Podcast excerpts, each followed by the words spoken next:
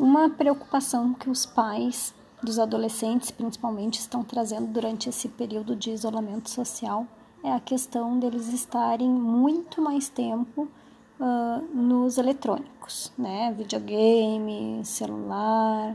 Então, eu pensei em trazer algumas dicas para a gente pensar um pouquinho em como lidar com essa situação. Dica número um, então, é legal elaborar um plano considerando a, o adolescente, ouvindo o adolescente também, né? Mas também considerando você, pai, você, mãe. Nesse plano, vocês podem combinar juntos qual a quantidade de tempo que eles vão usar, quando eles vão usar. Eu coloco para considerar o, a expectativa deles e o que eles pensam, porque se torna muito mais funcional do que quando a gente somente impõe o plano que, que é só nosso que eles não pertencem, não, não, não, não desenvolveram junto com nós. Uh, segunda né, dica é que vocês possam combinar com eles que as tarefas escolares, as tarefas do dia a dia, virão primeiro.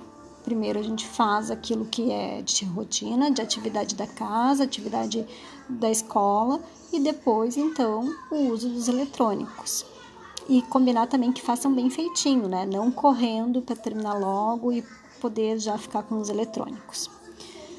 Terceira dica, então, é aquela dica onde a gente tem que combinar com eles, que eles vão cumprir o, o, o plano, né? Vão cumprir aquilo que nós combinamos no plano, ou entregar, né? Entregar, sair no horário combinado, ou no dia seguinte eles não poderão fazer uso do eletrônico.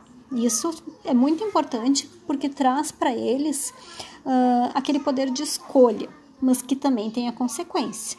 Eles têm que aprender que é uma responsabilidade deles. Ou eles entregam no horário, ou eles desligam no horário, ou no dia seguinte não tem o uso daquele eletrônico.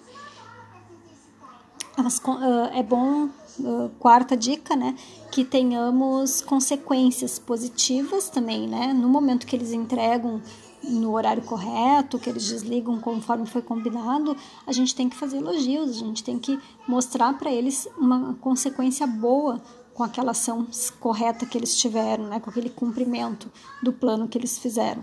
Uh, assim como as consequências ruins, por exemplo, uh, não entreguei, não desliguei, vou ficar sem no dia seguinte.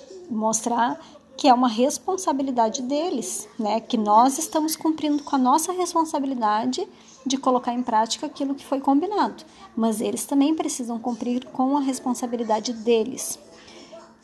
E mostrar então, né, que uh, quem, quem é a pessoa responsável por eles, né? Então é claro que na hora que eles vão entregar ou vão ter que desligar, nos primeiros momentos eles vão ficar muito brabos, eles vão se irritar, vão ficar agressivos, né? Mas a gente tem que ser firme. A firmeza do pai e da mãe nos levam a mostrar para eles, a, a, a ensinar, né? A educar. Então a gente pode dizer: eu entendo que tu esteja brabo, eu entendo que tu esteja com raiva, mas esse é o nosso combinado. Você escolhe, ou você desliga agora, ou amanhã você fica sem. Certo, gente? Espero que eu tenha ajudado um pouquinho, né, com essa questão que é tão difícil, esses meios eletrônicos que de certa forma nos ajudam, mas de vez em quando nos atrapalham. Um beijão.